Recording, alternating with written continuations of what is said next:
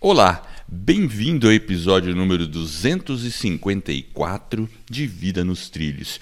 E hoje, com os melhores momentos de Vida nos Trilhos, a gente vai colocar a entrevista com Mahomed Charles. E quem que é Mahomed Charles? Bom, para começar, ele é meu professor de karatê. E uma das lições que eu aprendi com ele é a dedicação ao seu propósito. Jefferson, tudo legal com você? Tudo excelente. E contigo? Tudo, tudo nos bem. trilhos? Tudo nos trilhos. E qual foi a grande lição que você aprendeu com Mahomet Charles? Então, eu destaco três pontos dessa entrevista. O primeiro ponto foi que eu falei o nome do cara errado. Você ah, acredita nisso? Mas foi, foi ligeiro. Foi ligeiro, né? Mas eu acho que foi é ruim quando a gente, a gente fala o nome da pessoa errado, não é? A gente se sente mal. Você que tem um nome bem diferente ainda para nós brasileiros é sabe exatamente do que eu tô falando, né? Ah, às vezes o pessoal, eu me acostumei, sabe? Talvez seja a mesma situação. Eu me acostumei, é, então. o pessoal chama de Eduard, já me chamaram até de Edubard. Então não tem problema. Essa, essa, é legal, né? Mas ao invés de Mohamed, é Mahomed, certo? Exatamente, é Mahomed. Ah, Olha aí. Tá agora, Mahomed, agora você tem aí o, nome certo. Mas dois pontos aí, os outros dois pontos de destaque foi a questão, primeiro, da coragem, né, da disciplina dele ali e principalmente de como ele fez o planejamento da transição de carreira dele. Então eu achei muito bacana. É, ele planejou, fez os passos. É óbvio que nem sempre as coisas acontecem como a gente planeja, mas ele vai contar aí pra gente nessa entrevista fantástica. Eu adorei. E outra coisa curiosa, você vai descobrir como ele se tornou fluente em japonês. É então, isso aí. Vamos fica, nessa. com uma, fica na entrevista. Olá, bem-vindo ao episódio número 132 de Vida nos Trilhos. E hoje o bate-papo vai ser com Mahomed Charles. Ele é formado em comércio exterior, começou o karatê aos 9 anos de idade. Hoje ele é sexto dan em karatê, estilo Goju-ryu. E tem uma curiosidade interessante: ele viveu oito anos no Japão, fala japonês e faz tradução. De um tempo para cá, ele largou a vida profissional na iniciativa privada e se dedica exclusivamente ao karatê e ao seu propósito pessoal.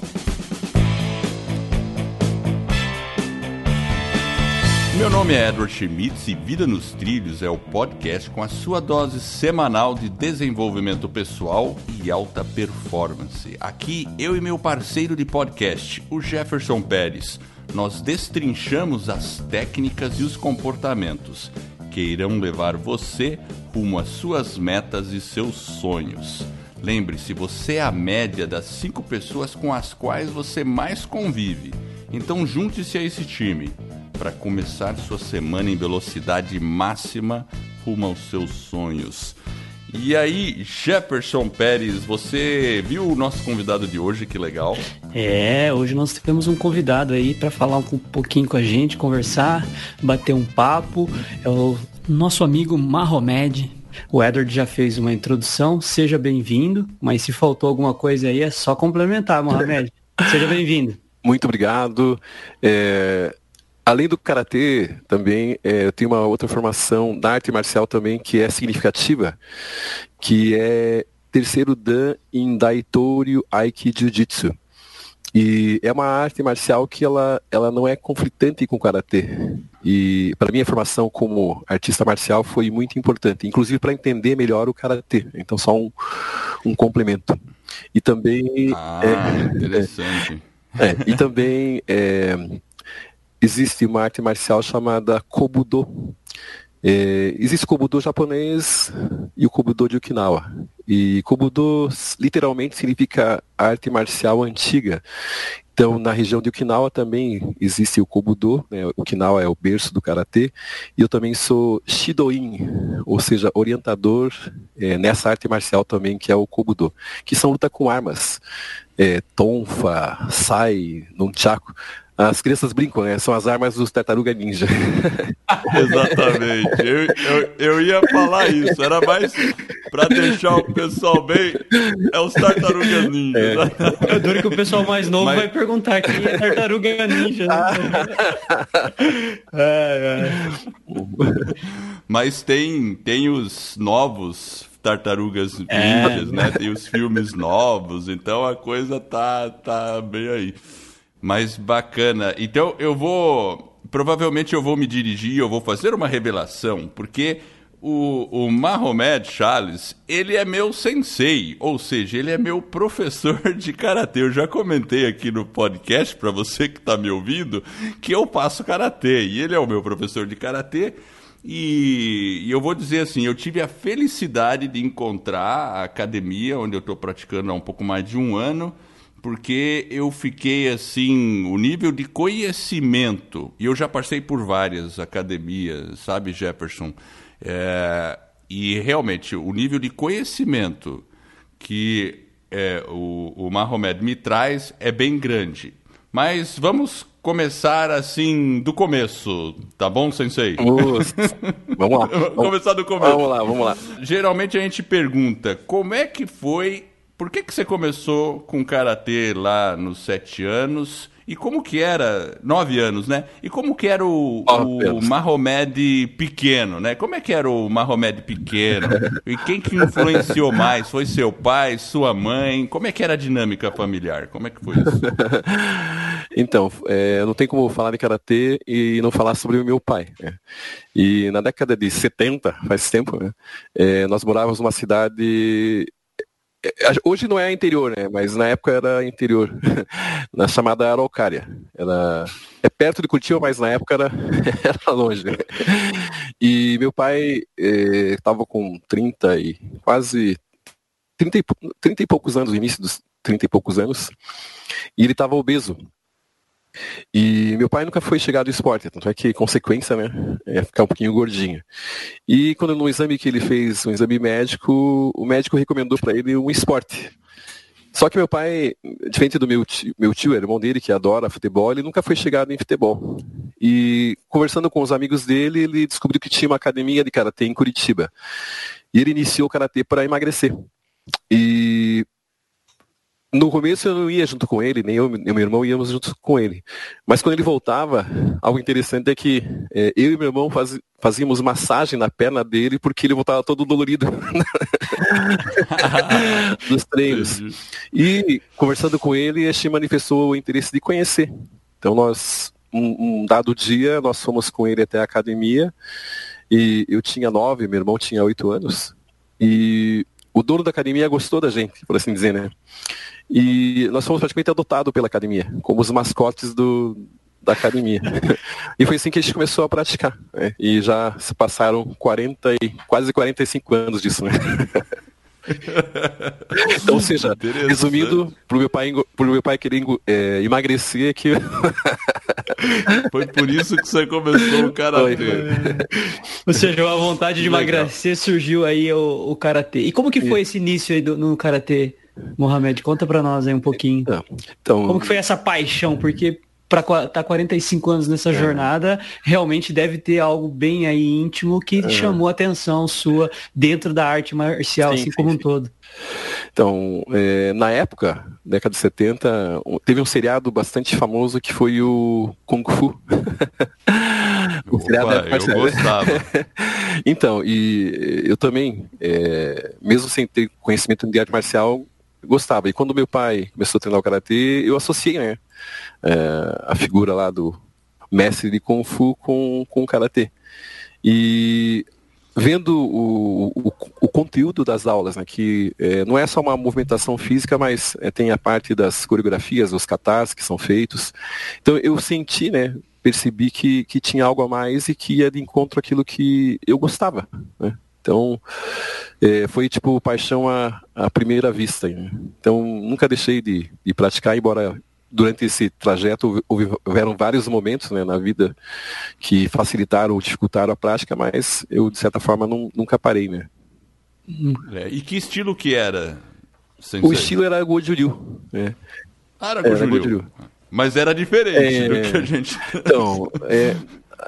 na década de 70, é, ainda não tinha nem federação é, brasileira de karatê, não tinha nenhum órgão que, assim, é, balizasse é, as academias de karatê. Tanto é que era, todo mundo era afiliado a, a, ao pugilismo, né? não tinha arte marcial karatê em si. E por conta disso, é, houveram muitas distorções né, na, no conteúdo a ser ensinado. Né? Não tinha nenhuma nada para balizar. Então eu treinei Goju mas tinha umas certas particularidades e outros estilos. Então era como se fosse uma mistura de Goju com Shotokan ou outros estilos de karatê. Entendi, entendi. E aí você treinou nessa academia por quanto tempo? Treinei até os 18 anos. Até os 18, Não. nesse mesmo local em Araucária? Não, foi? a academia era em Curitiba. A gente vinha para ah, Curitiba. Tá. Mas foi até os 16 anos. Nos 16 anos, com 17 anos, meu pai é, abriu uma academia é, que durou aí uns dois anos e eu treinava mais nessa academia que meu pai abriu. Né?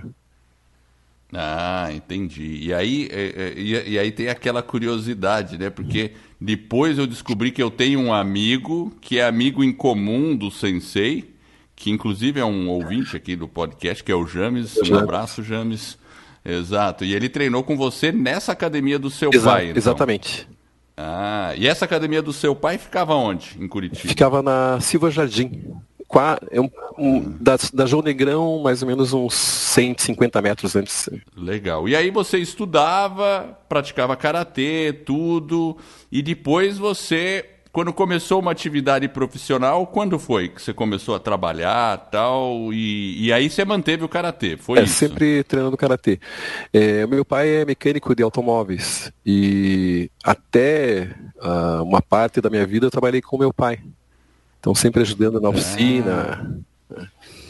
Ah. Foi até lá. Então se eu tiver algum, se eu tiver algum problema no carro, eu já sei com quem é, falar. Se você tiver, é, se você tiver um Volkswagen, um, um Fusca, isso da época, da época do carburador. Liga pro Mohamed. SOS. É, já, já posso dizer assim que eu sou mecânico de carros antigos. isso, isso, isso. Fica legal assim, fica legal. E, e como foi essa conciliação do karatê com atividades profissionais? Você sempre manteve, sempre, porque depois eu entendi que fechou a academia do seu Isso pai, Isso mesmo, né? fechou.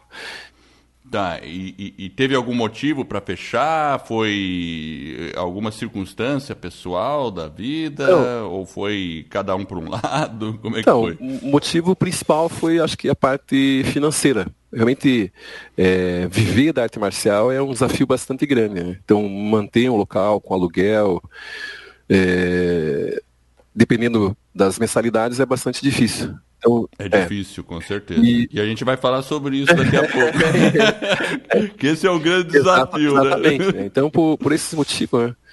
É, o motivo principal foi esse, realmente. Né? Se tivesse uma condição financeira talvez melhor, né? talvez tivesse mantido, mas o aluguel era caro e, e, a academia ela é muito uh, flutua muito, né? Em termos de entrada e saída de aluno, até estabilizar é, demora um certo tempo. E a gente não tinha esse tempo, esse tempo físico. É verdade, é verdade.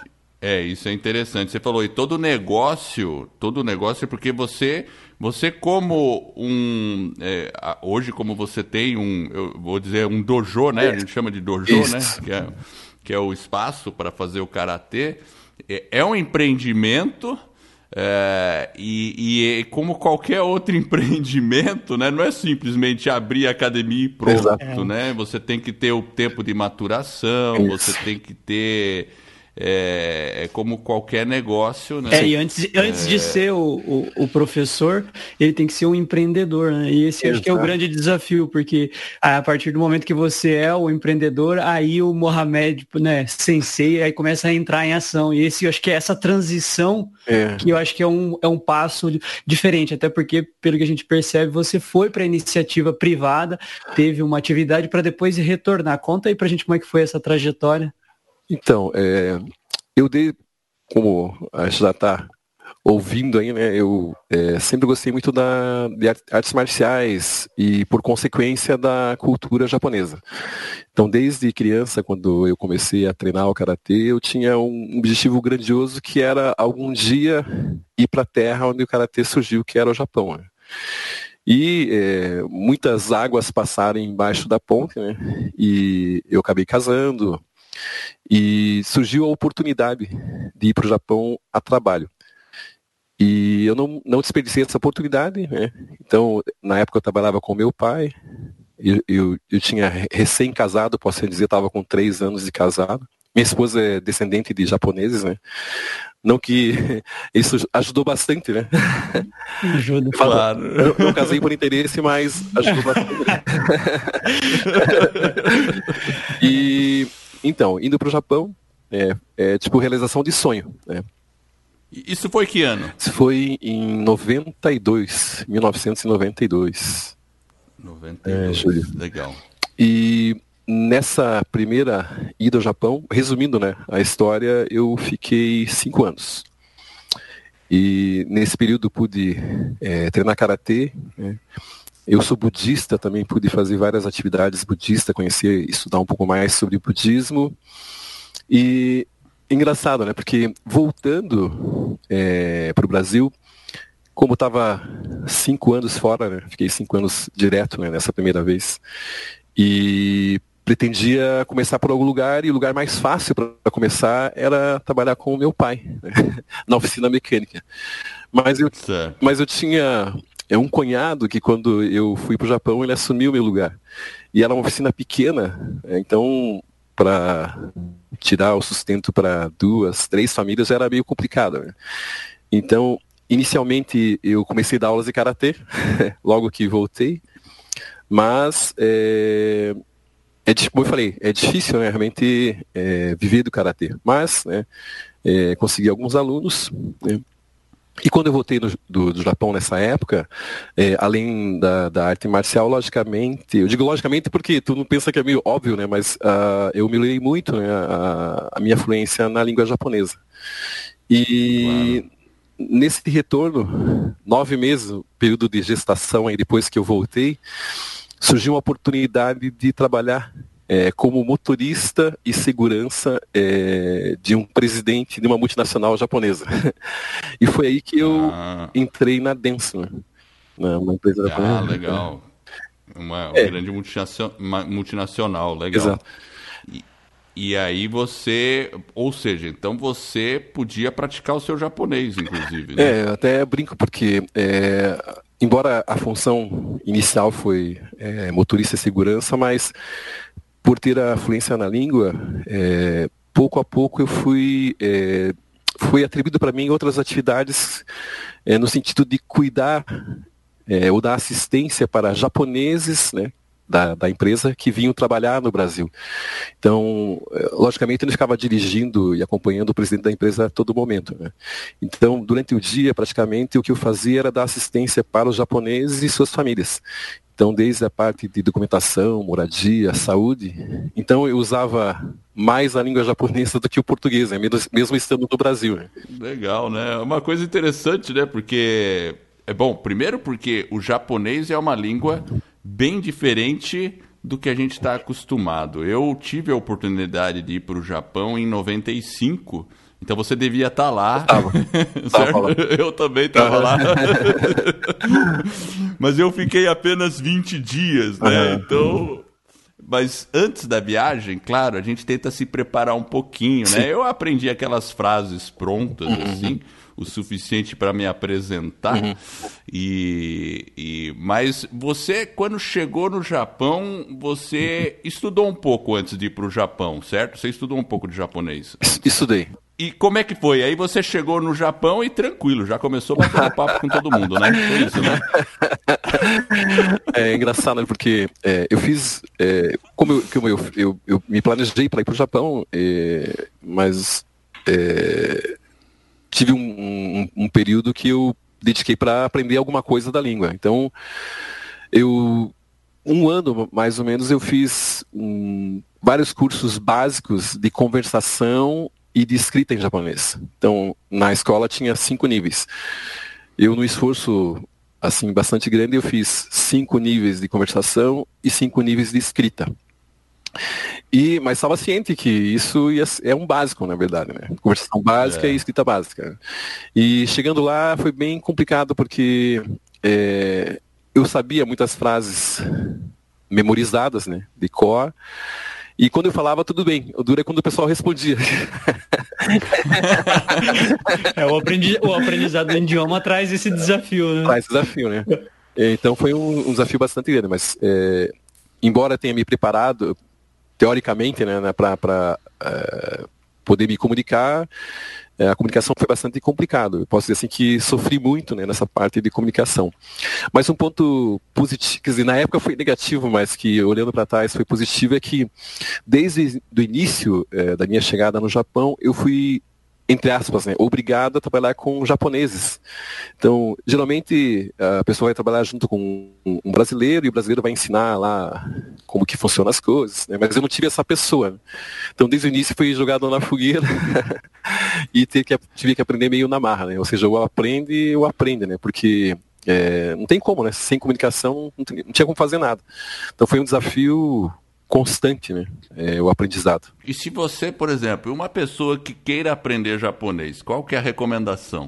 Eu tenho sim. Eu acho que não só para o japonês, eu acredito que para qualquer que seja a, a língua, é, a pessoa tem que gostar de alguma coisa daquele país. Né? E isso facilita bastante, né? Por exemplo, é, para você melhorar vocabulário coisa, ou coisas assim, você tem que é, ler leitura é bastante recomendado, né? Mas se para você desafiar a, a, ler algo que você não gosta, é difícil, né? Então, no meu caso, eu tinha é, duas coisas que eu, que eu assim, eu gosto muito, que é a arte marcial, né? E também budismo, né? Então, coisas que é, me, me, motivavam a, a, querer aprender a ler, aprender vocabulário, entender melhor o conteúdo. Então, é, ache algo que você goste, que você tenha é, curiosidade né, de, de, saber, e você vai estudar naquela língua que você pretende desenvolver e aprender. Acho que essa é uma, uma dica de ouro aí. E... Eu acho que é uma dica fantástica mesmo, porque assim, eu até, às vezes as pessoas me perguntavam, sabe, uhum. é, é como que eu posso ficar fluente em inglês, né? O pessoal sempre me perguntava isso, né? uhum. né? Como que eu posso aprender inglês rápido? Quanto tempo leva para eu atingir uma fluência, né? Aí eu dizia para a pessoa a vida inteira. É, mas essa resposta é, é, é a conclusão. é, é. Porque se você não tiver o mindset é. de estudar aquilo a sua vida inteira, é. se dedicar a ela, porque você não vai aprender num minuto é. uma língua e pronto, já sei falar. Você tem que é um processo. processo. E, e, e, o processo de imersão com coisas que você gosta é, acho que é o melhor caminho é. mesmo. Eu acho, muito é. bacana. É. E acho que tem duas questões, né? Se você quer ser fluente numa língua, ou depende do nível que você quer chegar, na verdade. Porque para se comunicar, é, eu digo assim, com um esforço médio e contínuo, você consegue se comunicar. Mas como eu falei sobre a questão de você, você tem interesse eh, maior em algum assunto, você vai querer aprofundar mais sobre aquilo. Isso vai fazendo com que você tenha que, tenha que pesquisar, tenha que evoluir eh, no aprendizado, senão você não consegue entender. Né? Então, nesse sentido que a, a, primeira dica é importante. Né? Acha algo que você é. tem desejo, sede né, de querer aprender. Né? Aí, aí a motivação é, é muito maior, é, ela maior. fica mais automático, sem Exato. você precisar fazer aquele esforço Exato. que parece que você está querendo mover uma montanha. Isso, isso. Fica uma coisa pesada, um fardo, né? E aí você não consegue evoluir. Você falou um pouquinho do budismo, o uhum. Mohamed. Conta pra gente aí um pouquinho daí desse seu uh, estudo, desse seu aprendizado. A gente vive aqui no Ocidente, né? Uhum. Um país até um pouco mais cristão. Aí conta um pouco pra gente de como que é essa questão aí de uma um conhecimento aí mais do Oriente, aí dessa questão do budismo? É. Não, bom, o budismo é uma religião milenar. Né? E quando fala sobre budismo, para nós, sempre a gente tem aquela imagem do gordinho, careca e barrigudo, sentadinho, ou monges budistas, né? Mas é uma é, imagem de um tipo de budismo. Então, o budismo tem mais de 3 mil anos de existência. E existe o budismo contemporâneo, embora as pessoas às vezes não, não tenham conhecimento, né? E eu pratico um budismo chamado Nichiren, é, de uma organização chamada Soka Gakkai. E é um budismo contemporâneo. Né? E o foco principal, é, e é o que é importante em relação ao budismo, que é o autoaprimoramento. Né? Então, por experiência, a gente sabe que tudo que você queira fazer, você tem que quebrar suas barreiras e se superar. E o budismo, a mensagem fundamental é você manifestar o seu melhor. Todo mundo tem esse um lado, o, o lado positivo, né? o lado forte.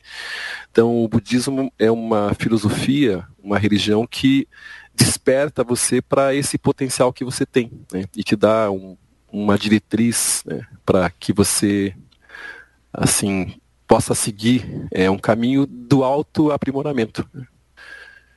E na questão de aspecto de, de, de crença, de é, aí vamos entrar um pouco na parte mais uhum é, espiritual da coisa, só por um momento, e até por curiosidade pessoal, uhum. né? Porque na religião cristã a gente tem aquela, aquela é, os ritos, aquele né? negócio de que se você é bom você vai para o céu, se é mal você vai lá com o capeta. Né?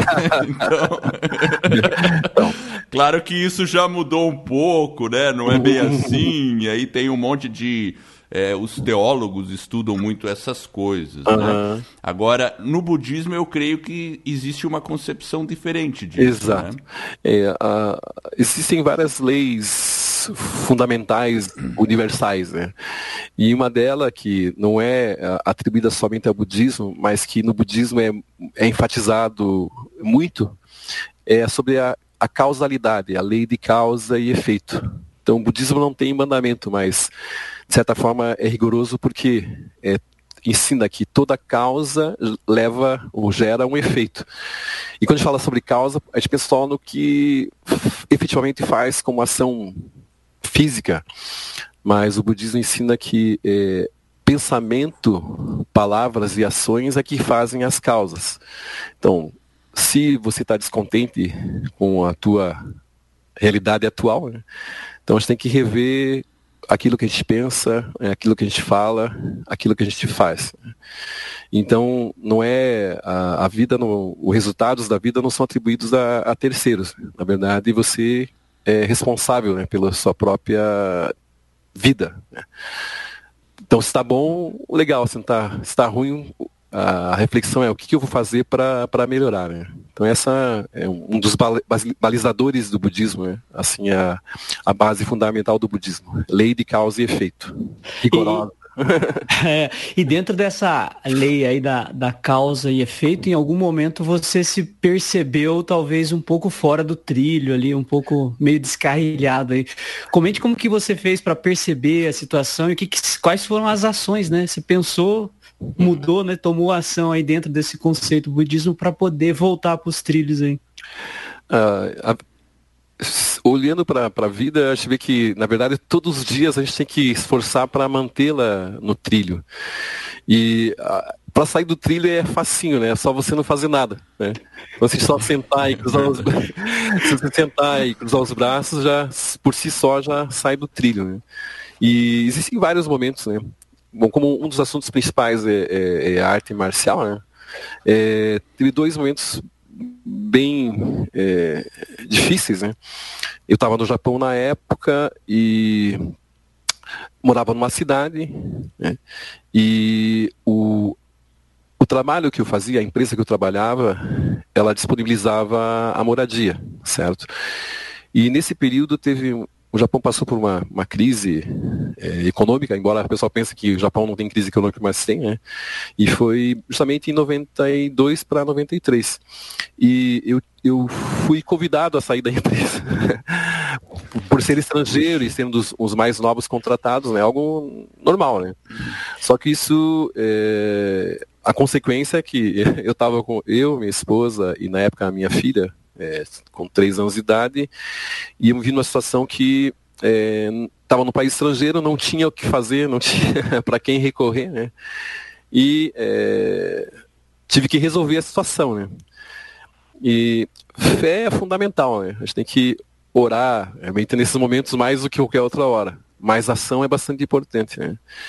E a ação de, de buscar uma, uma situação melhor me levou para uma cidade onde eu conheci uh, um, ao meio trabalho, logicamente, e conheci a academia, o dojo, que hoje eu represento. Né? Então isso foi há mais de 25 anos atrás. Né? Então, um momento que estava saindo dos trilhos, né? mas eu acredito que determinação é bastante importante. Né? Então, é, determinar, orar e agir. Então, é, não me deixei abater né? e fui para cima. Né? Daí achei um novo emprego e de, de brinde, posso assim dizer, né? de, de prêmio, é, foi encontrar o dojo nessa mesma cidade que eu tive que mudar, né? é, por uma razão ruim, é motivo ruim, mas foi onde me colocou no trilho que eu estou até hoje em relação à, arte marcial. Né? E foi um grande presente, Nossa, hein? É, então, no, na época foi então, bastante difícil, né? Eu pensei, eu imagino. volto, não volto, o que, que eu faço? Né? Mas é, essa questão da determinação, acho que o importante é não, não perder o, o rumo, né? Não, por mais saia do trilho, mas não esqueça onde você quer chegar. Né? E uma outra situação também relacionada à, arte marcial. Então, nesse mesmo do jogo que, que eu fui e arrumei o, o emprego, é, eu treinava, trabalhava durante o dia e ia para o dojo à noite. Mas a empresa que fui trabalhar, ela é, acumulou muito trabalho, tinha muito trabalho para realizar e eu acabava ficando trabalhando até tarde, muito tarde, né? E isso começou a atrapalhar meus treinos. Né? E a aula a, no dojo acabava às 21h30. E eu trabalhava até 9 horas, um, né, 21 horas, um pouco antes das 21 horas. Eu fiquei num dilema, né? Ah, vou esperar é, criar as condições para ir para o dojo ou vou mesmo que seja para pegar 10, 15, 20 ou meia hora de aula. E eu optei por, mesmo é, chegando atrasado e, e não, não aproveitando da forma que eu queria, é, participar dos treinos. Né? Só que eu chegava, treinava acho que uns 10, 15 minutos com o pessoal e todo mundo ia embora. E eu pedi para o meu sensei, na época, para eu treinar um pouquinho mesmo, depois do horário. E todo mundo ia embora e eu ficava até 10 horas mais ou menos na academia treinando geralmente sozinho. Isso foi durante um mês, um mês e meio mais ou menos. E o meu sensei vendo esse esforço, é, e esse, esse, essa correria continuou por meses desafio, né? é, vendo esse meu esforço, ele começou a ficar comigo. Então tu, todo mundo ia embora, eu treinava com ele mais 40 minutos, meia hora, recebendo orientação é, sozinho, VIP. VIP. então foi um momento que é, aparentemente era foi ruim, logicamente, mas estava meio saindo do, do, trilho, por assim dizer, mas eu acredito assim que é, a, a, determinação e né, eu acho que existe o, o, ideal e a realidade. Então, você fazer aquilo que você pode fazer, acho que é o primeiro passo para chegar onde você quer fazer, é, o que você quer fazer realmente. Né? Então foram aí lições da vida para mim. É, eu acho que é, são, dois, são duas lições extremamente importantes, porque na, na, nessa primeira situação você estava diante de um dilema uhum. e uma situação extremamente complexa, né? Envolve família, as pessoas, uhum. né? Filha, esposa, uhum. voltar, sair de um país, né? E essa determinação te levou a alguma coisa, né? Algo ruim que parecia que estava tomando, aquela determinação acabou ocasionando outra coisa bem legal aí na sua vida. E essa segunda etapa aí, essa insistência, né? É. Eu acho que é uma coisa que a gente tem que realmente gravar. E você que está ouvindo, né? Às vezes a gente tem, às vezes, desafios na vida que essa é, esse desafio, na verdade, ele vem para forjar, na verdade, a nossa vontade, aquela questão de será que eu realmente quero, quanto eu desejo, aquilo que você até comentou um pouquinho lá do budismo, né? Eu pensar, tomar as ações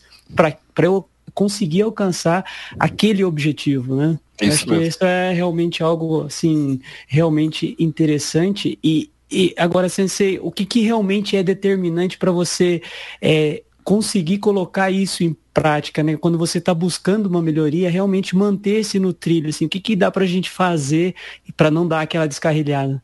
É. É, no karatê, na arte marcial, acho que aprendi isso, mas ah, não só a arte marcial, acho que a vida ensina que uma das palavras-chave é, é, disciplina né, é, e continuidade. Né? Estão associadas as duas palavras, na verdade, né? Mas se você, você pode ser disciplinado é, por um momento, mas você conseguir ser disciplinado, manter essa disciplina é algo que tem que ser renovado todos os dias. Né? É, quando eu converso sobre o assunto Japão, por exemplo, me, me vem à, memória vários momentos, né? É, mas algo que, que me motivava e motiva até hoje é essa questão, né? De não esquecer o porquê que eu estou fazendo, né? Aonde eu quero chegar, né?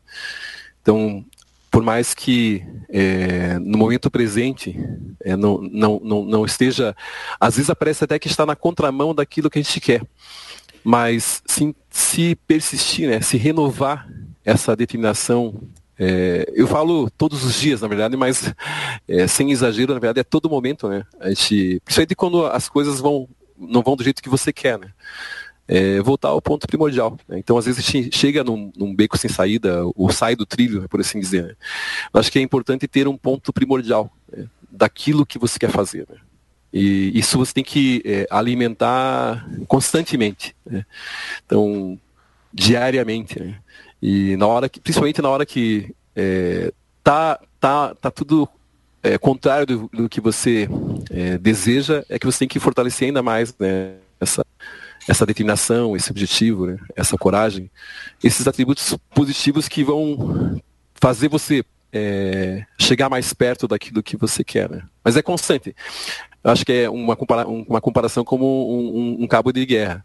Acho que quando está puxando a corda, se soltar um pouquinho, né? Na verdade, é suficiente para você sair ainda mais do trilho. Né? Então, você fazer a força, você esforçar, voltando a esse ponto primordial, é, é fundamental. Né?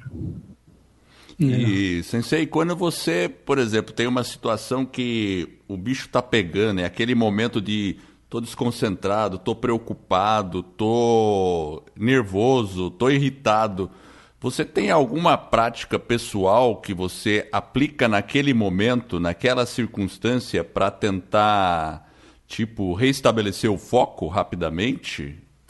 É, dentro da prática budista, é, existe um, um, um, mantra. Existem vários tipos de budismo, mas o que eu pratico, ele tem um mantra, e a gente recita esse mantra. É, a gente recita diariamente, né?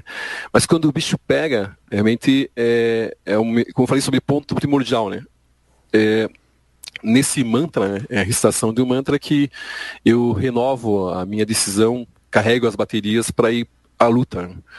É, eu, eu, falo sobre budismo, mas eu acho que toda é, princípio filosófico, ou religião que te faz bem, né? Acho que é nas horas em que uh, tem, tem momentos que você tem momentos que você pode, você mesmo pode levantar da cadeira e fazer algo, né? Mas tem momentos que uh, as paredes são tão altas, às vezes os muros são tão altos que você é, fica realmente pensando o que que eu vou fazer agora. Então acho que nesse momento é que você deve recorrer, né, a esse lado aí, é, vamos usar o termo espiritual, né? Uh, que te, que te, que te leve para cima, né? E isso é, um, é, é uma automotivação, né? é, é algo, uma força que você pode extrair de você mesmo. Né? Então, se, uma, uma, oração, né? no meu caso é o, o Namyo Horenge Kyo, que é o, o mantra. Né? E quando chega no ponto, numa, um beco sem saída é, é por aí, é o primeiro passo, né? Então, existe uma frase budista que fala que tudo começa com a oração. Né? Então, é orar, né? tem a determinação, né? Determinar, orar e agir. Mas é, é importante ter uma, uma, base filosófica e um, um princípio. Né? Pode é, recitar esse mantra aí pra gente? Só pra gente. Sim. É, não em português, não vai em japonês, porque aí não, não ficar meio, pode ser. Ficar meio complicado. Depois traduz. É, tradu Depois traduz. traduz. Então, é, o mantra é Nam-myoho Renge Kyo. Então, Nam significa devotar-se viver de acordo com. Myoho significa lei mística. É, não no sentido de algo que não se revela, mas que é a, a vida em si, né, é, ela é mística, o universo é místico. Né? Então, essa lei mística que rege todo o universo, esse Myoho. Né? E Renge significa lei de causa e efeito. Né? Mas não do, da maneira que a ciência vê como uma ação é feita é, há um tempo de maturidade e uma reação. Mas o budismo ensina, né? Esse Irengue ensina que essa causa e efeito ela é simultânea. Então, se você, um exemplo, né? Pensar em ser vitorioso, a causa para ser vitorioso já está feita. Você tem que juntar as condições propícias para que essa vitória se realize. Então, o Renge. E Kyo é, significa sons, ações ou ensinamentos. Então, literalmente, né, eu estaria falando, devoto a minha vida a essa lei de causa e efeito através da minha própria atuação, que é o Namyo Horenge Kyo. Né? E que combina com a autorresponsabilidade. Isso é uma coisa fantástica, porque muitas vezes as pessoas, né, elas, elas, por exemplo, têm um objetivo, aí algum empecilho acontece. Vou, vou dar o um exemplo de você ali. Você tinha que trabalhar até mais tarde, sobrava 10 minutos para treinar lá na, no dojo. Você poderia simplesmente falar: É, eu não, eu, não, eu não treinava porque eu não tinha mais tempo, eu chegava sempre atrasado, eu trabalhava, era culpa do meu chefe porque eu não treinei, por culpa da empresa. Você poderia ter culpado um monte de pessoas por isso, uhum. a sociedade, um monte de coisa. Mas você fez diferente, você simplesmente falou: Bom, eu, a minha realidade é essa agora eu não tenho como mudar ela nesse momento. Então eu vou treinar pelo menos 10, 15 minutos. Isso, isso. É. E com isso, despertou... E com disciplina, né? Foi falado lá é, atrás. E com né? disciplina, é, com disciplina. E com isso, despertou uma situação, uhum. o seu próprio sensei lá viu a situação e, uhum. e quando a gente percebe numa pessoa motivação, determinação, é, isso é contagiante. Sim, sim. Pode ver, qualquer líder, uhum. mesmo que tudo vá contra, uhum.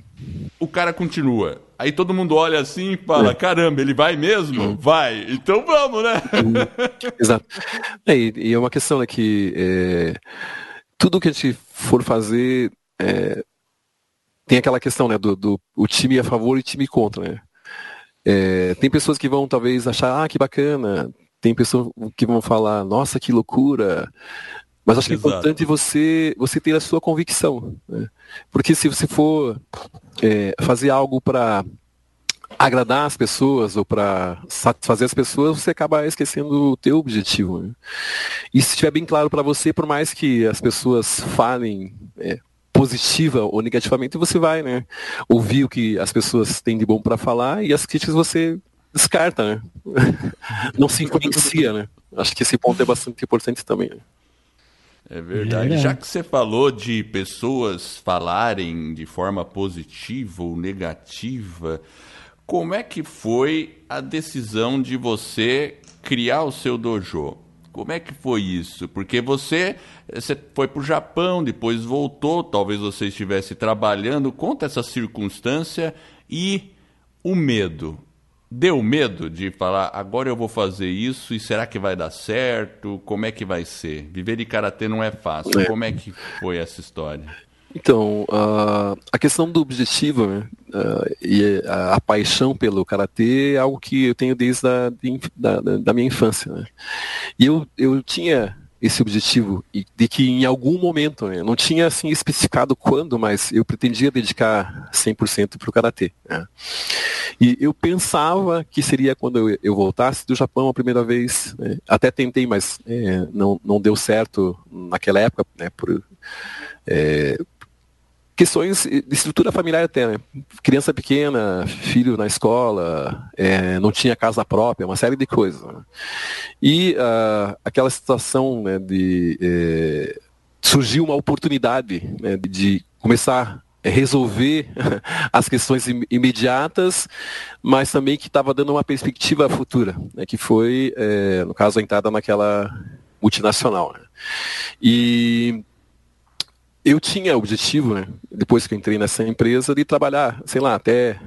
Não, não, eu tinha até bem claro até. Eu pensei em trabalhar até aos 50 anos, né, é, fazer o pé de meia, por assim dizer, e depois abrir a escola, certo? É, só que é, nesse caminho, é, quando eu completei 40, 40 e poucos anos, 43, 44 anos, é, a empresa que eu trabalhava, ela. E na época, é, dentro da empresa também eu pude de certa forma, crescer bastante. Né? Eu trabalhei inicialmente, é, os primeiros seis anos eu trabalhei naquela função que eu havia dito, né, que era atendendo os japoneses, atendendo o presidente da empresa. E quando o presidente da empresa vo voltou para o Japão, é, até um, um, uma observação é, por incentivo desse presidente dessa empresa, é, que eu, eu fiz a faculdade de comércio exterior, administração e comércio exterior, e no ano que ele voltou para o Japão, é, eu estava é, já me formando, quase me formando da faculdade, né? e por indicação dele fui transferido para o departamento, para a área comercial, eu trabalhei por mais oito anos. E nesse, nessa área comercial eu pude é, gerenciar um, um, um, business novo né, da, da empresa. Então, eu posso dizer assim que até profissionalmente na empresa eu estava crescendo, indo bem. Mas eu nunca esqueci o objetivo, né? De lá aos 50 anos eu queria é, dedicar só para o Karatê. E como essa empresa, a parte comercial toda, saiu de, da cidade que eu moro, que é Curitiba, é, e foi para São Paulo, é, chegou aquele momento que eu tive que tomar uma decisão, né? É, ou vai junto com a empresa, né? E até uma proposta bastante atrativa, ou né, é, eu eu iria aproveitar essa oportunidade para é, começar a realizar o, o sonho lá do, do dojo. E, e eu antecipou, na verdade, né? Eu pensava nos 50, isso aconteceu com 43, 44 anos, né? Daí eu, eu tomei a decisão, né? realmente, de é, sair da empresa, né? A gente fez, é, a empresa foi muito, logicamente, teve bastante consideração comigo, tal, etc e tal. E isso foi em 2012. Mas sabendo né, que, a, que a empresa ia mudar, não, foi, não avisaram da noite para o dia, né? Avisaram em 2010 que ia acontecer isso. E eu fui me planejando, fui me, me organizando, né, melhor dizendo, para é, dar esse outro passo é, na minha vida. Então, em 2010, eu tirei férias da empresa e fui para o Japão novamente, retomando o meu contato com a atual escola que eu represento, sabendo já que em 2012 eu ia sair efetivamente da empresa. Em 2012 eu saí da empresa, eu fui para o Japão novamente, fiquei mais dois anos é, me aprimorando, mais gastando do que mais gastando dinheiro do, do que recebendo dinheiro investindo. Investimento, né? investimento, investimento, investimento, investimento. E fiquei dois anos, né, aprimorando uh, meus conhecimentos. Daí voltei em 2014. Né? E em 2015 eu efetivamente é, abri a escola. Né? Daí o, o Eduardo perguntou sobre, sobre medo. Medo tem, mas uh, conversando com a esposa, né, é, eu expliquei para ela e mostrei um plano né, que, que se a teoria funcionasse, né, é, realmente a gente não ia passar nenhum tipo de necessidade. Né? E eu fui muito convincente, né? Mas eu tenho assim uma, uma esposa maravilhosa que me apoiou e apoia em tudo que eu faço, né? Então, com todos os medos, né? Mas na verdade o que mais é, foi mais forte foi a, a esperança, né? É, e a determinação de, de, realizar o objetivo, né? Mas é. medo, logicamente, que, que não, não, não, não deixou de existir, né? Mas se a gente for levado só pelos medos, a gente acaba, muita coisa a gente não faz, né? Então acho que essa coragem né, de, de, de agir, de, de, dar um passo a mais é fundamental. Mas medo, logicamente, é, houve. Né? Mas olhando para trás né, e realmente vendo a, a atual situação, realmente eu, eu não me arrependo de nada, né? E as coisas foram bem, estão indo bem, né? E se fosse para fazer de novo, né, se assim, e se você voltasse no tempo e fosse fazer escolhas, o que você escolheria? Eu posso falar com toda a convicção que eu escolheria as mesmas ações, né, as mesmas uh, atitudes, objetivos que, que eu já que eu teria. Né? É, eu acho que isso demonstra é, para os nossos ouvintes, né, para todos nós, a importância de você ter realmente aquilo que você comentou lá no começo, né, o porquê, né, saber uhum, o porquê, ter a questão do, do, do, propósito, aquilo que realmente você se identifica e mesmo que seja algo que esteja mais para frente, você consegue se planejar hoje para tomar as ações, ter um plano para que aquele sonho se realize. É, é, com certeza, isso foi fundamental, né? Então, uh, eu, eu fiz lá a, a, faculdade, a universidade, né? Fiz é, comércio exterior com a administração. E essa visão é, administrativa, com certeza, me ajudou muito, muito, muito. Né? Ela é, foi fundamental para você realizar o seu propósito. É, né? Com certeza. Assim, não, é, sem planejamento não, não seria possível. Né? Seria como se fosse realmente tiros no escuro. Né? É. Mas a, o planejamento te dá uma perspectiva. Né? te dá um trilho, né? É, é, é o caminho que te dá, te dá, te dá a base. Isso. Você se sente, pelo menos, é aquilo é. que você comentou, né? Você fez o plano, uhum. compartilhou com a sua esposa Isso. e você foi convincente, porque, é. claro, você também acreditou no plano. Sim. Ele tinha uma viabilidade mínima, sim. provavelmente, sim, né? Sim, Ó, pelo menos isso, isso, isso, esse tempo, Exato. tudo. Exato. Aí você vai construindo, Exato. né? Ele foi um plano provavelmente realista. Sim, sim, sim. É, exato, exato. Mas a questão de planejamento é, é posso dizer assim, que é fundamental, né? Que é aquela história. Não adianta você só, ter só fé, né? Tem que planejar, agir, né? Tem que ter Exato, coragem, mas né? também tem que ter um plano por trás. Né? É, eu acho assim né, que é, existe é uma questão interessante, né? Existe a, a, realidade e o que é ideal. Né? Então, vamos dizer assim que o nosso sonho é o ideal, né? mas isso é a realidade. Então, acho que tem que caminhar com um pé na realidade, mas sem esquecer o sonho. Né? Por outro lado, não adianta ficar só no sonho e tirar o pé da realidade. Então, é um... É um equilíbrio. Um equilíbrio aí, né? Entre os dois. E, obviamente, é que para conseguir esse equilíbrio, manter-se firme nesse propósito, possivelmente você você tem aí alguns livros que você leu que te marcaram, que você poderia indicar aí, que né, possivelmente te influenciaram bastante aí ao longo dessa jornada, que você poderia dividir com a gente aí, com os nossos ouvintes aí, quais são? Ok. Bom, eu, eu falei que eu pratico um budismo bem contemporâneo. Né? E quando falo sobre budismo, uh, uma palavra-chave é iluminação, certo? E um termo contemporâneo para eliminação é um, foi usado pela primeira vez por é, um, um, filósofo japonês, budista, né, que chama-se Revolução Humana. É, existe um, um, uma novela, um livro, né, é uma série, na verdade, é, que chama-se Revolução Humana. E fala sobre a trajetória é, de, de, um dos fundadores dessa organização que eu falei, que chama-se Soka Gakkai, é, do primeiro e do segundo e do terceiro líder dessa organização. Então é a trajetória de vida é, dele num contexto bastante amplo. É, e o, o, título diz bastante, né? Porque tudo começa com o ser humano. Né? Então, uma grandiosa revolução humana, uma mudança grandiosa no ser humano, é capaz de mudar tudo. É capaz de mudar é, a vida individual, é capaz de mudar uma família, é capaz de mudar uma cidade e, num âmbito bem grandioso, capaz de mudar o mundo. Ou seja, a grandiosa revolução humana de uma única pessoa pode fazer tudo isso. E o tema principal dessa dessa, dessa novela é esse assunto. Né? Então, no lado é, filosófico, esse livro. E no lado da arte marcial, é, existem dois livros, mas eles estão só na língua japonesa. Um deles eu estou trabalhando na tradução, que é um deles chama-se o Aiki contido no karatê e o karatê contido no Aiki. Ninguém vai achar, vai talvez achar em japonês, né? que é Aiki no karatê, karatê no Aiki.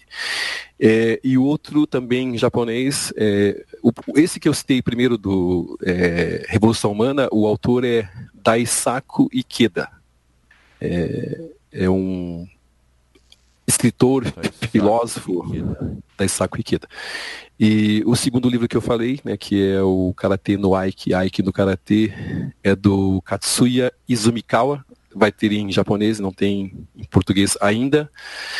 É, e o terceiro é do meu mestre de é, Daitoryu Aiki Jiu-Jitsu, aquela arte marcial que deu origem ao Aikido, é, que fala sobre, o título é Hakei, é, que significa força explosiva, é, onde ele é, desmistifica vários aspectos né, da própria prática do Aiki, ou da emissão da força.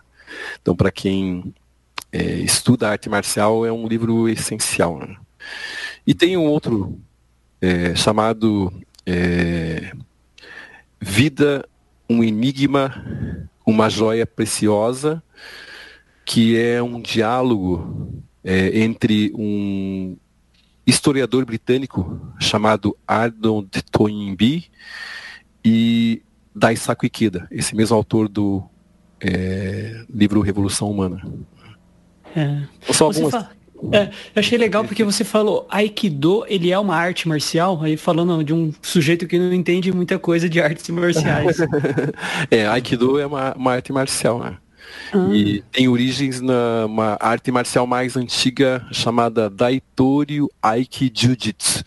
Então, dessa arte marcial mais antiga é que foram tiradas técnicas né, por Morihei Ueshiba para criar ou desenvolver o, o, Aikido. E a diferença está no enfoque. O Aikido ele é mais é, brando, ele é mais soft. E o Daituri é mais marcial, ele é mais violento, né? Mais voltado. É, ambas as artes são é, trabalham muitas articulações, mas o, o Daituri é mais contundente. Até tem uma brincadeira no Japão que se ouvirem alguém treinando e não tiver gritando de dor, né? Ai, tá doendo é porque é Daitorio. quer dizer, se não estiver gritando é porque é Aikido. Se tiver é. ai, ai, ai, que dor é porque é Daitorio. Dor é Daitori. Se não tá é. doendo, é Aikido. É Aikido. Tem que começar então com Aikido. Então. É mais soft. Né?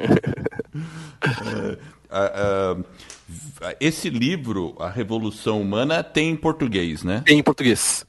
Tá, é, legal. Editora Record, se não me engano. E tem é, também, um, esse, nessa mesma série, né, tem a nova Revolução Humana também, que é recomendável. A diferença é o, o tempo, né? enquanto a Revolução Humana ela aborda mais é, um aspecto lá do Japão, é, Segunda Guerra Mundial, após a Segunda Guerra Mundial, e a nova Revolução Humana é uma fala mais sobre o, o desenvolvimento né, da história em relação ao mundo, né? saindo do Japão para o resto do mundo. Interessante. E, e, o, e você, os outros dois que você falou que são em japoneses, uhum. você está traduzindo os dois? Ou está começando por um, depois eu, vai...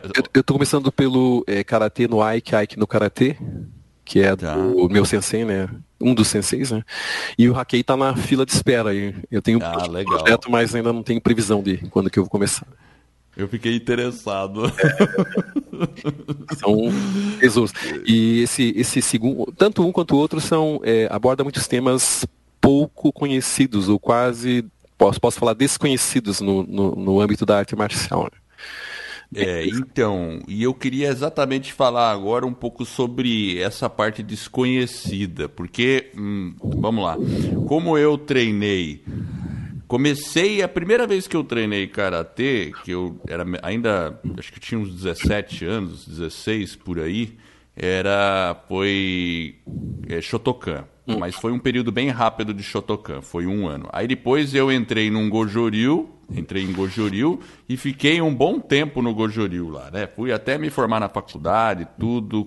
Quando eu casei, quase estava formado, que aí eu tive que sair de lá, porque era um clube e aí, meu pai que pagava lá, eu era dependente. Depois que você se forma, você não é mais dependente. Né?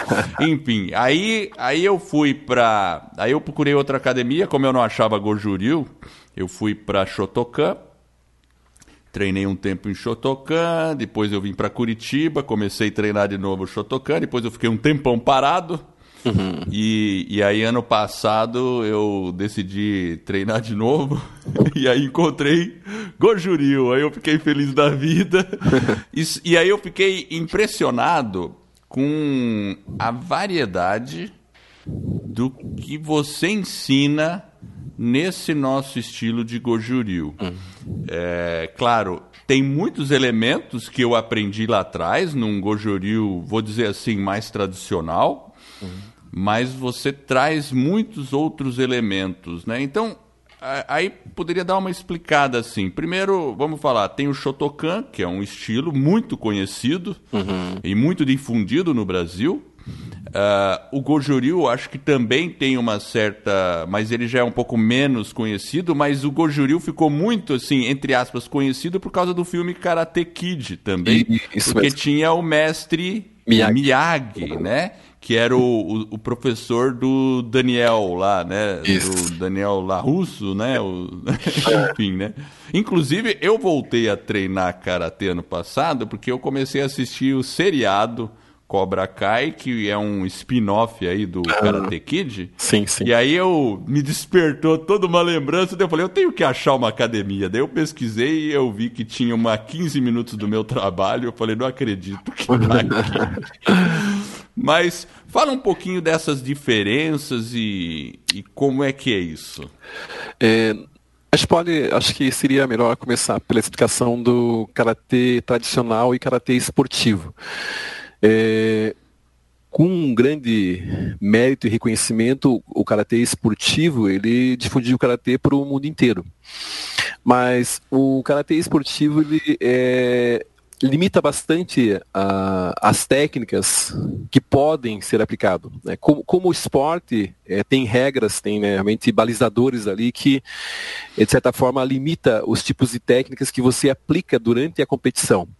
E é, as academias que ensinam karatê esportivo trazem essas regras da competição para balizar os treinos. Né? E por conta disso, é, muito, muitos, muitas técnicas do karatê elas são omitidas. Né? Isso é, acontecendo ao longo do tempo, hoje a imagem que se tem sobre karatê é que é só socos e chutes, né, ou defesas. Né? Então, mas o karatê é muito mais profundo que isso, né? Realmente como, como arte marcial, como defesa pessoal, que é o objetivo do karatê, ele traz outros elementos que é, foram omitidos. Né? Então, é, por mais que a, academia seja tradicional, mas for tradicional voltada ao esporte, ela não, realmente não vai, não vai tra trazer muitos elementos importantes. Né? E é, o karatê de Okinawa, que é a terra onde nasceu né, o karatê, ele é, é muito mais rico realmente em termos de é, conteúdo técnico, tipos de técnica. É, e, e, isso que, vamos supor, é, talvez a grande diferença que você sentiu a, a entrar na nossa escola, você é, percebeu, né? Que como é rico, né? Como tem é, técnicas de torção, é, torções, é, projeções, é, contenções, soco e chute também, logicamente, mas é bastante rico, né? Mas é, por conta dessa questão né, do, do, do esporte que é, limita bastante. Né? Então, é, claro, porque numa competição, eu lembro, eu já fiz é, o karatê esportivo, eu já participei de competições e você tem regra. Primeiro, você não pode, no karatê, dar um soco na cara e tirar sangue da pessoa. Se é. sair sangue, você está desclassificado. É uma, primeira, isso, uma isso. primeira regra, né? Isso. Chute você pode, mas também tem que tomar é. cuidado, porque se sangrar a boca um pouco, é. acabou também, né? E agora, numa luta real, que, que, e na verdade o propósito do karatê nasceu lá atrás para uma luta real. Isso. E o que eu percebi, a grande diferença que eu percebi foi é, quando eu treinava lá atrás, a gente, os nossos comitês, que são as lutas, né?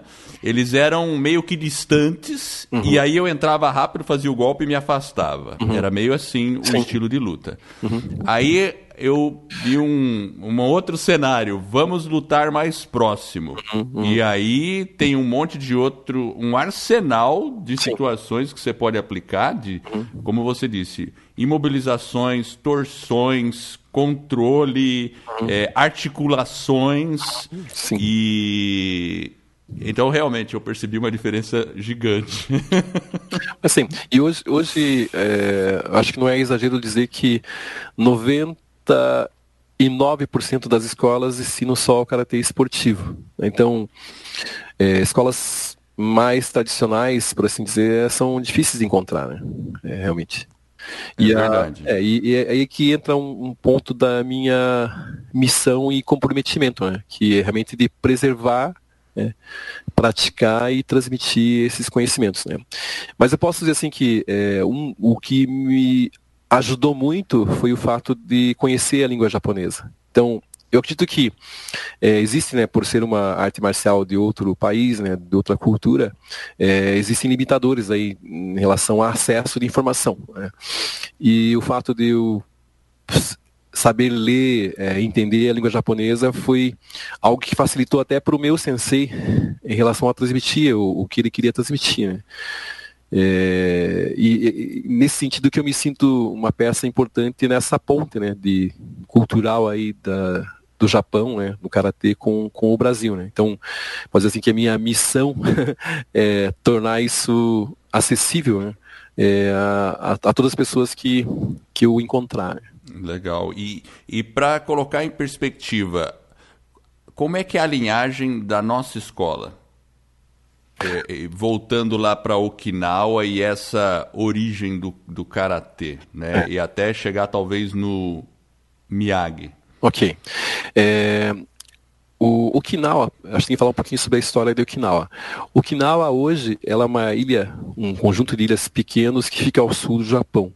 Né? Mas até é, meados do século XVIII ela era um, um reino, um reinado totalmente independente, chamado Ryukyu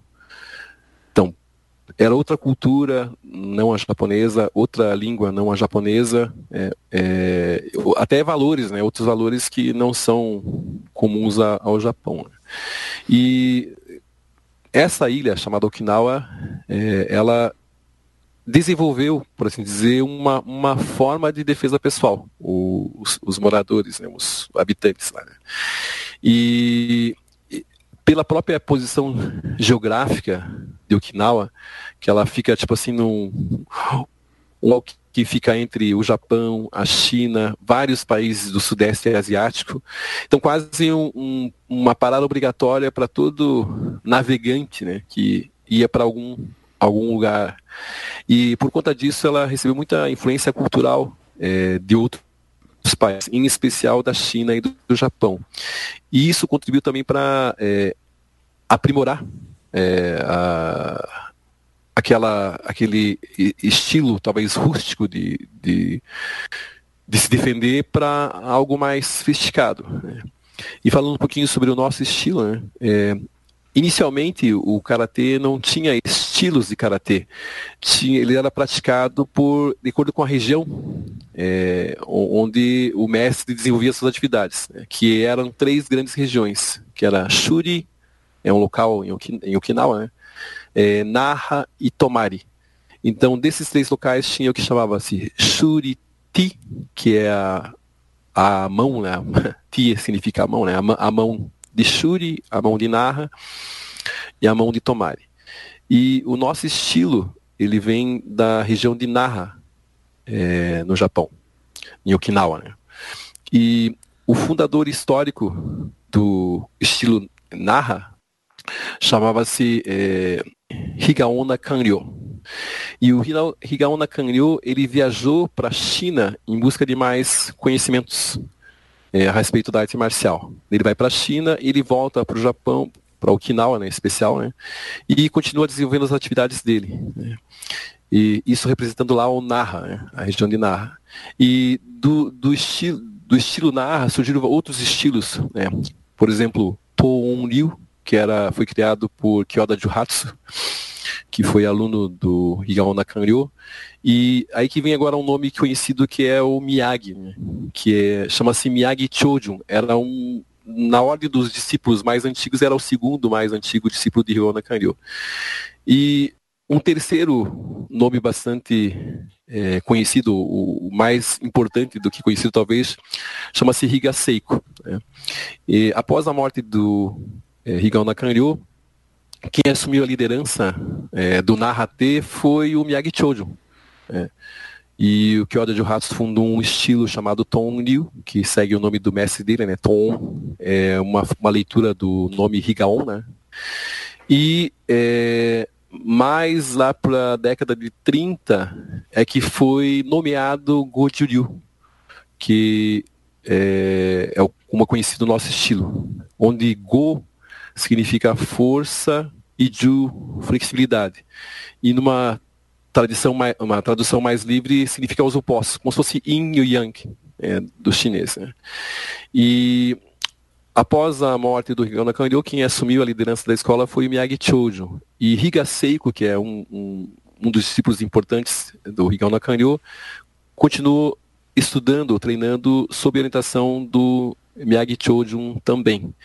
E o fundador da nossa escola, que chama-se Senbukai, foi aluno tanto do Kyoda Juhatsu, né, que criou o Tom Ryu, quanto do, mais tarde do Higaseiko Sensei, né, que é, também é, é, braço direito, por assim dizer, lá do Miyagi Chojo. E esse é, o fundador da nossa escola, que chama-se Izumikawa Kanki Sensei, é que fundou né, a, a Senbukai, trazendo o estilo Goju-ryu, saindo do Okinawa para a ilha principal japonesa, na cidade de Kawasaki.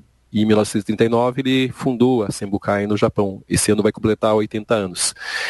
E eu sou discípulo do filho do Kanki Sensei, do Izumikawa Kanki Sensei, que chama-se Katsuya Izumikawa. Né? Então, em relação à origem né, do, lá vindo lá pro Narrate, eu sou quinta geração e indo pelo Logo eu sou a quarta geração é, da, da escola do estilo Goju Né? O resumão a, o papo vai longe, né? Porque resumindo... Não, iria muito longe, porque. Mas é, é, interessante porque. E tem ouvinte do podcast que pratica karatê. Eu conheço ouvinte que pratica karatê. E, é, e vai ser interessante colocar em perspectiva para que as pessoas entendam da onde veio Sim. do que, que a gente a gente está falando, né?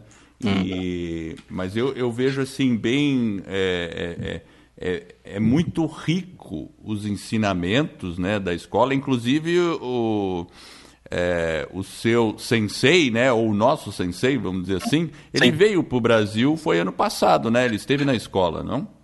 Ele teve dois anos consecutivos. Né? Ele veio o ano passado e o ano retrasado também.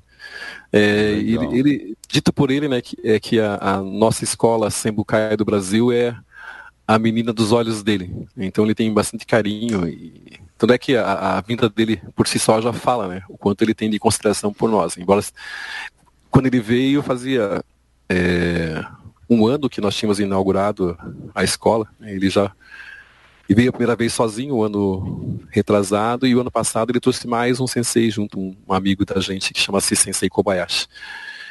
E o ano que vem ele vem de novo. Eu não tive a oportunidade de conhecê-lo, mas realmente eu estou super animado para que isso aconteça, porque assim é uma oportunidade, eu penso que única para quem gosta do karatê, quem ama o karatê, conhecer alguém que tem toda essa essa essa conexão, essa linhagem e essa esse elo entre exato, exato. os dois é. países, porque exato. a falta do elo que faz com que a gente é, desconheça certas coisas. Exato. E o fato de ter um elo, a ponte fica conectada e o acesso à informação fica muito mais Sim. fácil. É, existe uma, uma, vendo uma visão superficial, uh, muitas pessoas até me questionaram, né? Ah, mas para aprender karatê tem que ir até o Japão, né? Tem tantas escolas aqui, mas aquela velha história, né? É, é melhor pegar uma água engarrafada ou beber água da fonte, né? Realmente. Exato, exato. Agora, agora falando assim, numa perspectiva de quem, assim, é, dá para perceber que você tem um, um, alto nível de conhecimento da arte marcial, do karatê. Agora, para quem não conhece, como eu, por exemplo, né, provavelmente eu devo ouvir algumas coisas sobre artes marciais que possivelmente estão, talvez até equivocadas, assim. O que, que, que você mais ouve, assim, que talvez as pessoas tenham uma visão equivocada da arte marcial, no sentido de ajudar, né, como até como você falou, né, no sentido de autoajuda, de espiritualidade, né, do desenvolvimento não só de uma prática física, mas que também tem a questão dos movimentos, né, a questão da concentração, ou seja, ele traz embutido junto com a arte marcial uma série de, de um, um, elemento, né, um conjunto de elementos para o desenvolvimento da pessoa, mas possivelmente deve ter algumas coisas aí que estão equivocadas, aí que, que talvez a gente mais ouve aí que está equivocado com relação à arte marcial. Eu vou citar dois, dois exemplos que acho que são mais comuns. Né? É, o primeiro é associar é, o karatê à violência, né? a arte marcial à violência. Né? Então, ah, eu não quero é, apanhar. Né? Existe um, uma visão equivocada que você vai na academia para você apanhar e você tem que apanhar para aprender. Né? Isso é um erro muito, muito grande. Né? É, talvez tenha escolas, não sei, que talvez tenha esse método, mas é, e, quase de forma geral, independente seja karatê esportivo, karatê marcial, mas é, não é, é, violento, né? Daí que eu brinco, né? É, mesmo desde, desde que eu era criança, é, os meus amigos que se machucavam, machucavam mais jogando futebol. Eu nunca cheguei na escola com o pé torcido, engessado o braço por causa do karatê. Mas era comum amiguinhos da escola que jogavam futebol se quebrarem. Né? Então, o karatê não é violento. Então, um equívoco bastante grande. Não instiga a violência. Ao contrário, ele é, é pacifista, né? Realmente é, é um auto aprimoramento, é, realmente é o, você melhorar mais fisicamente, né? Não tem como separar a parte física da parte mental, né? Então, se o físico melhora, naturalmente a mente também é, melhora. Então, esse é o primeiro é, equívoco. O segundo é eu já vi comentários é, de pais né, é, falando que ah, é, eu prefiro colocar meu filho é, no esporte coletivo, porque dele aprende mais uh, o companheirismo, o trabalho em equipe. Né? É, porque tem aquela visão que o karatê como esporte é um esporte individual, é você e outra pessoa que vão estar tá, é, se defrontando. Mas é uma visão equivocada, porque dentro do dojo né, dentro da escola, a primeira que, coisa que a gente aprende é respeito mútuo, entendendo que se não houver, né, não vê o, o outro, você não consegue desenvolver também. Então, por mais que, é, para quem olha de fora, é uma luta individual, né, cada um por si. Né? E, na verdade, não. É, é os valores de é, companheirismo, é, divisão de tarefa, entender a importância minha e também reconhecer a importância do outro é, é muito grande, é muito trabalhado isso. Né? Então, um outro equívoco, né? que a, a, pessoa que, por exemplo, treina por ser um esporte, um esporte uma prática individual, vai, ser, vai ficar arrogante, vai ficar né, convencido, coisa parecida. Mas, ao contrário, acho que talvez mais do que esportes coletivos, a gente trabalha esse lado aí, né, de é, humildade, companheirismo, né? Acho que é isso, acho que os dois, dois pontos importantes aí. É, eu Legal. noto, eu noto, quando eu fiz a primeira vez Shotokan, eu acho que também lá no mais perto da década de 80, era tinha esse estilo meio de você veio aqui para apanhar. É, é, e olha, eu morria de medo quando o, o, sensei chegava perto de mim, porque eu falei, eu já vou tomar porrada aqui, né? E, e era meio assim mesmo, tá? É. E, mas depois eu percebi que com o tempo essas coisas foram evoluindo nas academias, né? O pessoal vai tendo mais consciência, porque afinal você tá ali para treinar e ninguém quer ter uma contusão. Sim, Outra sim. coisa legal que você comentou é sobre não ocorrer acidentes, né? E eu lembro, lá no. Eu treinei. A primeira vez que eu treinei Goju foi no Clube Banespa, lá em São Paulo. E, e, e que foi com Paulo Nakaema. Que ele já é, já, é, já é velhinho, mas até hoje ele faz dá sim, treino, tá? E ele. E, e eu lembro que ele falava isso, ele falava. Porque tinha gente que achava que ia se machucar, ele falava: olha, aqui tem campeonato. Mas a ambulância nunca fica aqui, ela fica lá no campo de futebol quando tem partida de futebol. Uhum. Então... É isso mesmo. e era isso mesmo. Toda vez que ia ter jogo de futebol oficial, tinha uma ambulância lá. No karatê não precisava da ambulância, mas porque tudo é controlado, né? Tudo é, é né? E mesmo na nossa escola, onde a gente faz treinos já é, com torções e coisas mais complexas, eu vejo que a gente faz com controle, porque é. ali a gente começa a conhecer o uhum. nosso adversário e a questão do companheirismo, ela é fantástica, porque a gente acostuma a treinar com as pessoas e, e as pessoas também vão se conhecendo. Até ontem mesmo a gente estava fazendo um treino lá, aí eu tenho mais flexibilidade, cada um tem um tipo físico e a gente vai percebendo essas diferenças e como lidar com essas diferenças. É, enriquece, na verdade, né? a diversidade ali é positiva nesse sentido, né? Você só ter um tipo né, de, de, de, de, inimigo, entre aspas, né? Exatamente, exato. Você não vai é, treinar certas habilidades, né? Mas a pessoa pode ser mais alta, mais baixa, né? mais encorpada, menos, assim é por diante. E, e, outra coisa bacana é que na no, ali tem pessoal de toda idade, né? tenho, tenho, tenho alunos de 4 a 74 anos. pois é, exatamente. É e eu vejo que o seu pai lá treina também. Treina, ele tá com. Ah, até ele fez aniversário agora, em julho. 75 ele fez. Ele é o mais antigo. Nossa, bacana. Mas olha. Sensei, a gente poderia ficar conversando certamente por mais umas duas horas. Ah. mas, mas como a gente tem um tempo assim, mais ou menos limitado, mas eu acho que foi um papo muito bacana. E eu queria saber assim, como é que as pessoas que queiram conhecer o dojo, Uhum. É, ou uma pessoa que queira um serviço de tradução, alguma coisa assim que você possa auxiliar, como elas podem entrar em contato com você? É, bom, telefone, né, é, o celular é 41 Curitiba 99502 5695. É, tem o nosso site também né, da, da Sembucai, que tem uma parte que é para contato. O site é www. A palavra karatê Sembukai com N, né? S-E-N, Sembukai do Brasil, tudo junto. É... Ponto com. Ponto com só ou ponto com ponto br? Não, ponto com só. Ponto com. De qualquer modo, eu vou pôr na, na página ali, quando eu publicar okay. o episódio, vai estar tá lá no show notes lá, vai estar tá lá, né? Então, Aí... te telefone, o site, né? Exato. E quem mora em Curitiba ou seja de passagem em Curitiba, treina karatê e queira conhecer nossa escola, é, fica no bairro Tingui, na rua Diógenes do Brasil Lobato, número 508. Agradeço né, profundamente né, a muita oportunidade de estar conversando com vocês né, pelo convite e se houver outra oportunidade, também podem contar comigo. Será um prazer. Parte 2. Parte 2.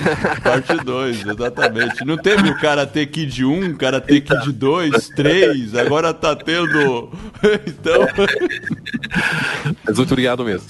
Muito obrigado. E eu quero agradecer você que está nos ouvindo. Eu espero de coração que este episódio e todos os outros que a gente produziu ou venha a produzir ajude você a colocar a sua vida nos trilhos rumo às suas mais justas aspirações. Se você gostou desse podcast e da nossa mensagem, assine o podcast e faça uma avaliação. Se for de cinco estrelas, eu, o Jefferson e o Sensei Mahomed ficaremos totalmente agradecidos e honrados. E esse é um suporte que vai permitir que o podcast se torne mais conhecido e assim eu e você estaremos ajudando mais e mais pessoas a colocarem suas vidas nos trilhos. E esse é um movimento que está apenas no começo. Para mais detalhes, acesse lá o nosso site www.vidanostrilhos.com.br. Vou deixar anotações dos livros que o sensei comentou. Os em japonês eu não sei como eu vou fazer ainda, mas eu vou dar um jeito. E vamos falar também, é, colocar o link para contato com ele, telefone e endereço lá do nosso dojo e com certeza você será, será muito bem recebido lá é, por todos. Vida nos trilhos, você no comando da sua vida.